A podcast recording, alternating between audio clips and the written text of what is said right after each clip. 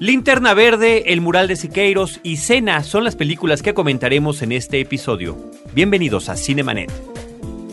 El cine se ve, pero también se escucha. Se vive, se percibe, se comparte. Cinemanet comienza. Carlos del Río y Roberto Ortiz en cabina. www.frecuenciacero.com.mx es nuestro portal principal. Este es el espacio dedicado al mundo cinematográfico, Cinemanet. Yo soy Carlos del Río y saludo a Roberto Ortiz. Qué paradoja, Carlos, que un documental que tiene que ver con el automovilismo resulte más interesante que una cinta basada en un cómic que es de las esperadas en esta temporada. Muchísimo, pero muchísimo más interesante, Roberto. Linterna Verde es una película que se ha promovido mucho desde que se anunció que sería producida cinematográficamente.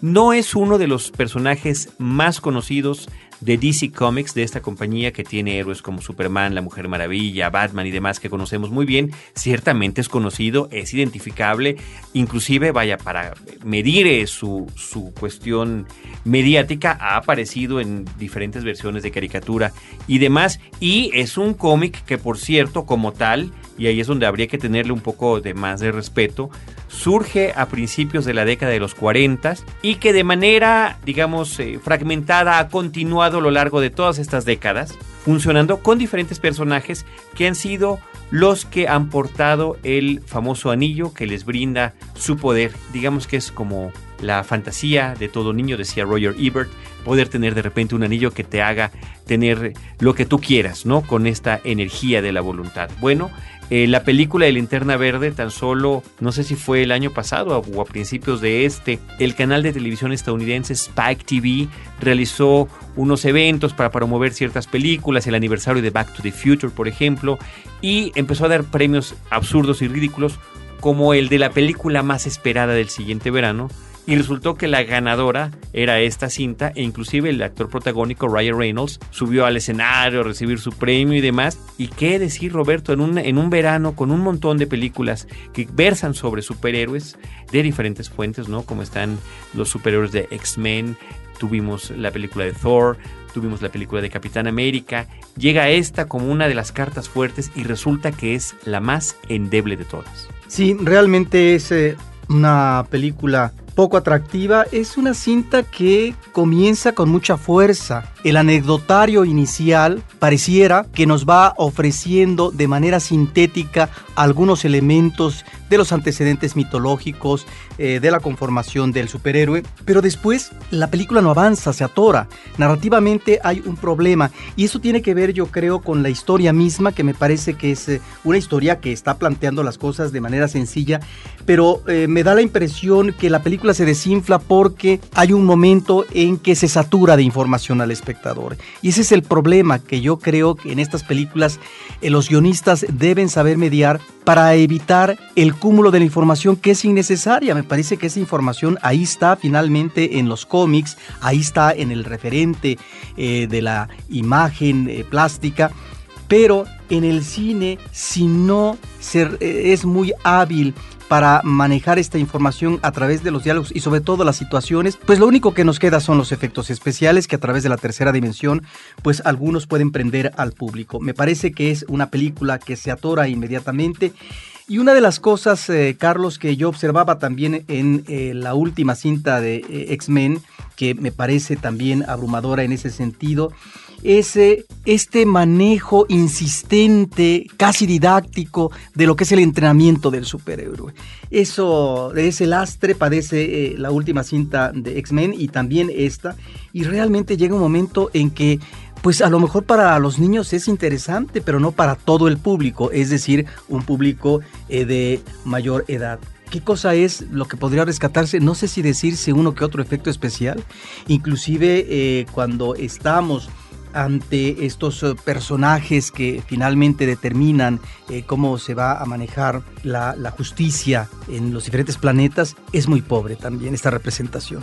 La película narra la historia de Hal Jordan, quizás es uno de los eh, linterna verdes más famosos, de los humanos linterna verde que han aparecido en los cómics a lo largo de los años que obtiene su poder a través de un anillo que, digamos, le hereda a un extraterrestre moribundo que llega a la Tierra. Estos anillos pertenecen a una suerte de comunidad de policías interestelares que están salvaguardando diferentes regiones de la galaxia y que son eh, comandados por una serie de eh, seres inmortales que son los que han tratado de brindar este poder, este poder y de tratar de tener orden en la galaxia, en el universo. Esta historia tan compleja, ¿no? Esto es lo que se ha manejado en los cómics a lo largo de mucho tiempo, aunque el primer linterna verde, el original, tenía su poder a través de una linterna mágica. Era una suerte de versión moderna en aquel entonces, en 1941, de Aladino y la lámpara maravillosa, ¿no? De hecho, el, nombre del personaje es Alan Scott, aunque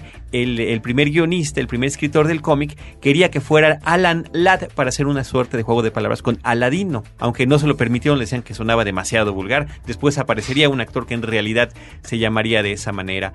El asunto, eh, un par de décadas después, cambió a que en lugar de magia fuera una fuente de poder eh, fuera de la Tierra, eh, extraterrestre, la que brindara estos poderes que podían hacer que el anillo tuviera, pudiera brindar o hacer realidad lo que el portador imaginara, ¿no? Y que de esa manera pudiera defender. Eso es prácticamente lo que cuenta la película, esta historia de este extraterrestre que cae a la Tierra.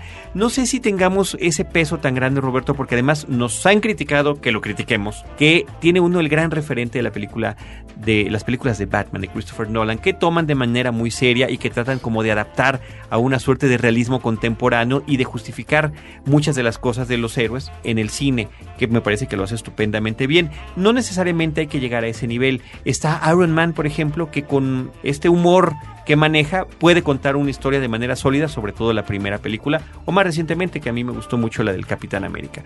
Creo que aquí el problema que mencionabas hace rato del exceso de guionistas es el común denominador que muchos seguidores del cómic y de las películas basadas en superhéroes ha señalado como el problema de la cinta, porque efectivamente se diluye la historia y fíjate que se pudo haber esperado más de un director como Martin Campbell, que debo decir, es un director muy irregular, pero que en sus manos cayeron en diferentes momentos. La primera película de James Bond protagonizada por Pierce Brosnan, que es GoldenEye, que me parece además de las cuatro que hizo Pierce Brosnan es la mejor. Y la primera de Daniel Craig, que es Casino Royale, que salieron películas estupendas. No podemos decir lo mismo de la película que le tocó hacer de la segunda parte del Zorro. Eh, con Antonio Banderas, pero eh, sí tiene estos eh, grandes héroes muy conocidos que pues ya habían tenido éxito en la pantalla y de alguna manera Aquí esto se le fue de las manos. La película me parece que abusa de simplona, abusa de bromas pues un poco torpes. ¿Y qué carece? Carece Roberto de la gran escena del héroe, de la gran escena con la que uno salga y después de la película dices, recuerdo, ya sea por el puro efecto especial o por la emoción que te pudo haber brindado esa escena. Ni siquiera. Y no hay eso. Ni siquiera la escena romántica. No, Blake Lively, que se ve encantadora, pero me parece que su personaje no da para más. Y fíjate este reparto diríamos, pues desperdiciado. Eh, Peter Sarsgaard, que podría ser que el que tiene ¿no? un, poco más de complejidad, este científico que sufre una transformación simultánea a la que está sufriendo el héroe y que a partir de ese momento eh, tomarán rumbos distintos, que ahí me parece que el planteamiento, aunque muy elemental, pudo haber funcionado. O Mark Strong, que este actor eh, que aparece en muchísimas películas, incluyendo la última de Sherlock Holmes como el gran villano, que tiene una gran presencia y que tiene un buen personaje como Sinestro, que es uno de los el Linterna Verde, que posteriormente, y además inclusive nos lo anuncian, aunque ya quienes conocen un poco el cómic sabrán que se convertirá en el clásico Némesis de Linterna Verde. La película estuvo filmada en 2D, fue convertida a 3D, me parece que la conversión falla, yo la vi en 3D, siento que es una película muy oscura, siento que es una película que no impacta en su aspecto de tercera dimensión, si acaso sí en la cuestión de los efectos visuales, es una película como si fuera de fuegos artificiales, es muy vistosa. Ahora, hay dos vertientes, como tú de alguna manera te pronunciabas, hacia dónde se dirige el cómic fílmico. Está el caso de Batman, donde el personaje se torna oscuro, llega a una complejidad de personalidad retorcida y en donde no se sabe qué cosa es lo que va a pasar a continuación, pero finalmente son las betas efectivamente que están manejando los guionistas y los directores. Me parece que Batman es el mejor ejemplo de consumación fílmica de un cómic en los últimos años. Pero está también esta otra posibilidad, como nos lo demuestra Capitán América, que se va más por ese tratamiento infantiloide, si uno quisiera llamarle así, en donde finalmente el manejo es eh, más esquemático, eh, es más simple el trazo de los personajes, pero que finalmente resultan personajes atractivos, divertidos, que cumplen su función y que se complementan muy bien con los efectos especiales. Me parece que ahí Capitán América cumple perfectamente sus propósitos y una cinta como la linterna verde tendría que ir, pienso yo, en esa vertiente, pero se queda a medio camino. Se queda a medio camino. Green Lantern de Martin Campbell, ya decíamos que el protagonista es Ryan Reynolds como Hal Jordan y como linterna verde. También aparece Tim Robbins en la película y Angela Bassett.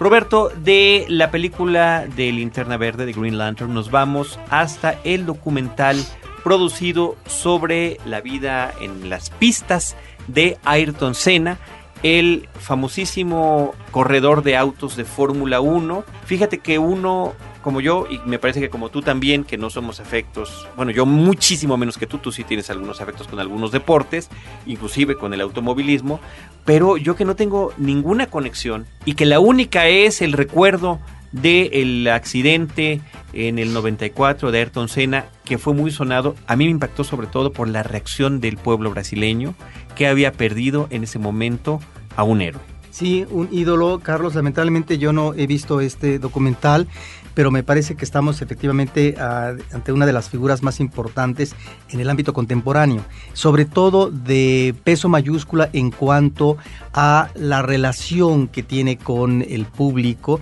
que finalmente lo respalda y lo convierte en eh, un hombre al que le aplaude y se convierte en un personaje favorito. Yo quiero mencionar, Carlos, eh, dos o tres películas que tienen que ver con el automovilismo en el cine, eh, ya desde 1932, en el cine sonoro, Howard Hawks, que es uno de los grandes directores estadounidenses del cine de aventuras, este director que sabía manejar muy bien la condición masculina y sobre todo en la aventura, no obstante que a veces los personajes tenían eh, roles opuestos, eh, manejaba mucho el rol viril, pero también la apuesta de la relación que podía llegar a ser solidaria y amistosa eh, de un personaje masculino con otro. Hay una cinta que no recuerdo el título en, en México si fue Avidez de Tragedia, pero que ya se convierte en una de las cintas pioneras del automovilismo porque maneja escenas eh, de carreras. Y también eh, me llama la atención que hay películas donde participan los actores de gloria eh, del Hollywood de los 50. En Indianápolis, por ejemplo, está presente un Clark Gables instalado en las pistas de automovilismo. Pero también tenemos del mismo Howard Hawks del 65, una película que fue muy vista en colores, Peligro Línea 7000, con James Ward.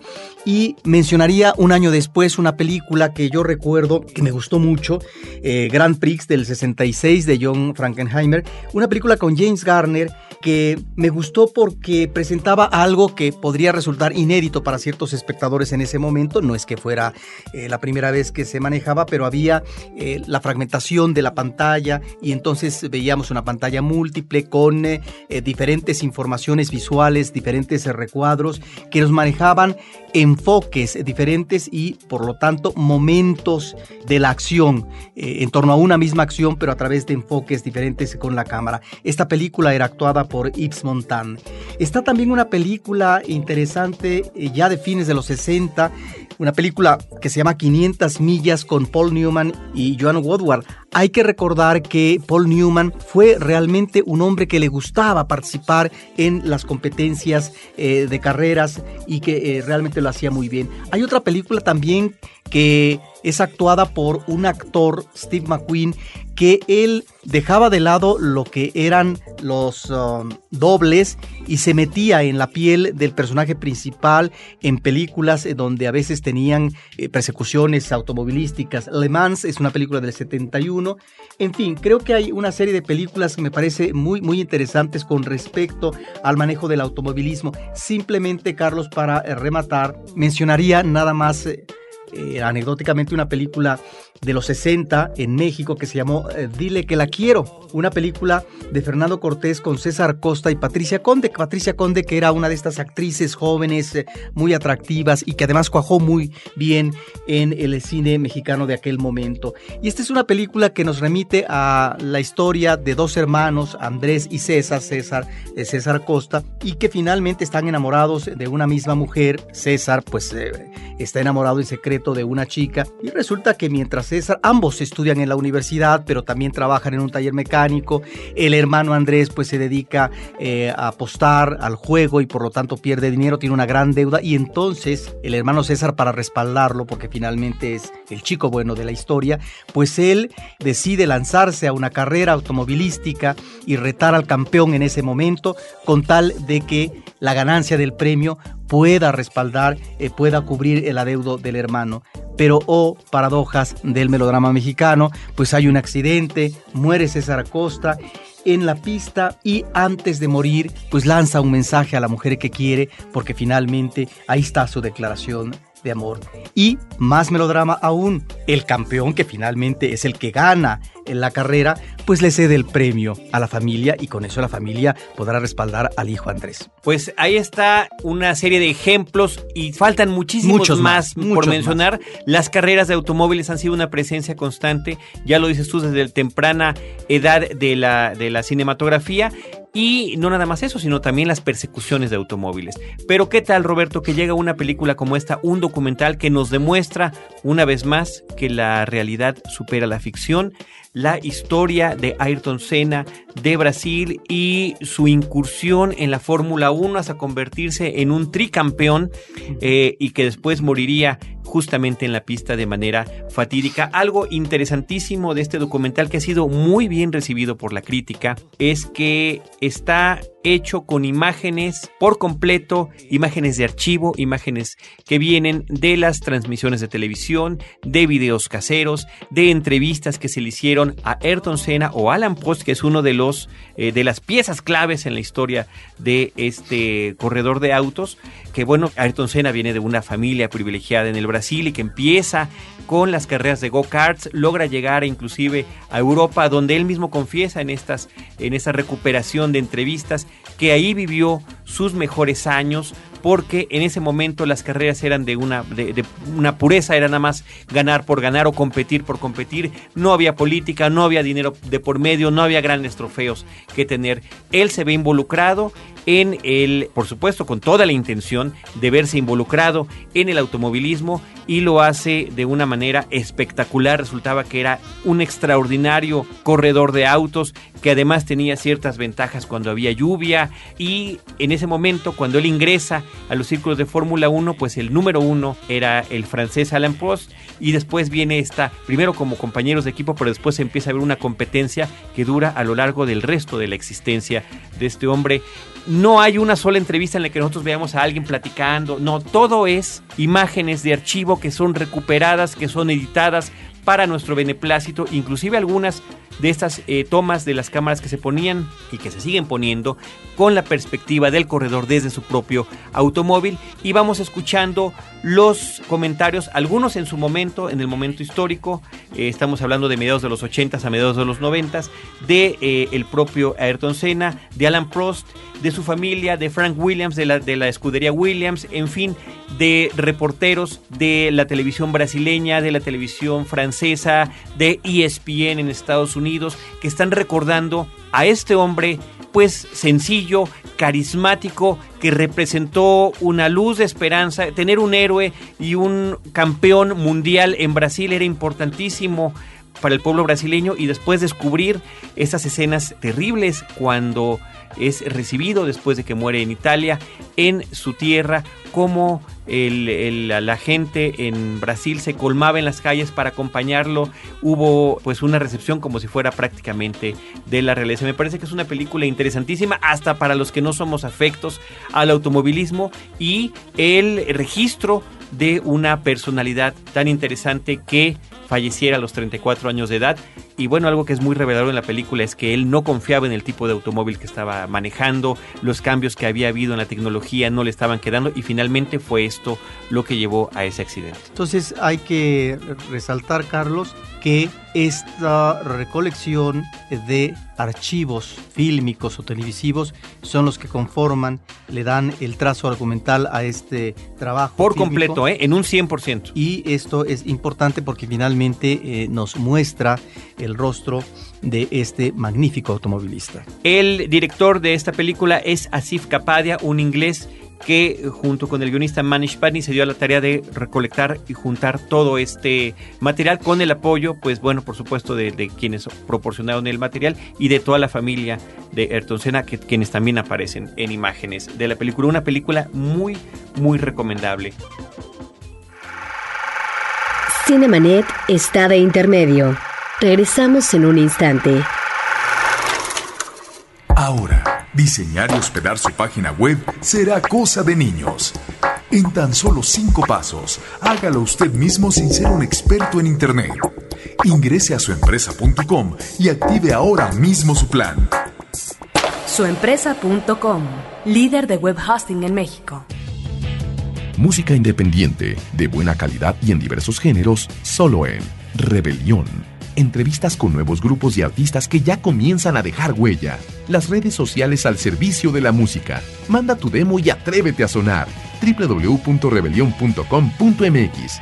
Un podcast de frecuencia cero. Digital Media Network. Cinemanet. Roberto Ortiz y querido público, finalmente vamos a hablar de una cinta eh, producida en Argentina. El título original de la película, y esto a mí me llama mucho la atención porque esto sucede con frecuencia, no, no mucha, pero llega a suceder con frecuencia en nuestro país, que películas de habla hispana reciben un título diferente en español en México que en su país de origen. En este caso, la película se llama originalmente El Mural, es una película de Héctor Olivera que tiene un reparto internacional principalmente de argentinos y con un solo mexicano, que es Bruno Bichir, interpretando a Siqueiros. Por esa misma razón, la película en México, que se estrena el próximo viernes, se llama el mural de Siqueiros. Pues sí, porque de otra manera, pues quién sabe si tiene eco en taquilla. Es una película a la cual le metieron un buen presupuesto eh, por parte eh, de Argentina, no obstante que es una coproducción con México. Y esto se relaciona, Carlos, eh, sobre el mural que hace Siqueiros en Argentina, en una residencia en donde es bien recibido por un mecenas quien le va a patrocinar a él un trabajo plástico que va a hacer en una especie de sótano de su gran residencia porque no logra cuajar en principio Siqueiros eh, un mural que podía haber tenido el apoyo institucional del gobierno en ese momento. Aquí, en esta película, me parece que no solamente... Perdona más decir, Roberto, que está ubicada en los años, a principios de los años 30. a principios de los años 30, aquí, eh, del mismo modo que el personaje principal de Medianoche en París se interna en una época interesante como los 20, con todo el mundo intelectual artístico, aquí también creo que estamos en esos años 30 en Argentina con estos personajes con los cuales se vincula Siqueiros ante figuras que llaman mucha la atención, eh, que en algún momento se vuelven fascinantes. Yo en especial me quedaría con Natalio Botana. Yo hubiera hecho más una película de Natalio Botana que de Siqueiros.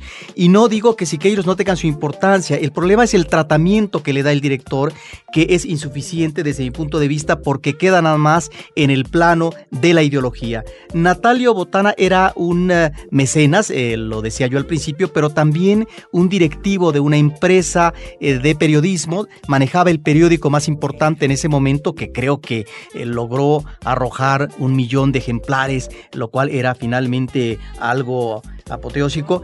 Y era un personaje que si bien se conectaba con este mundo de la intelectualidad y tenía una esposa tal vez con ideas anarquistas, el hombre lograba mediar muy bien con los hartos círculos del poder político.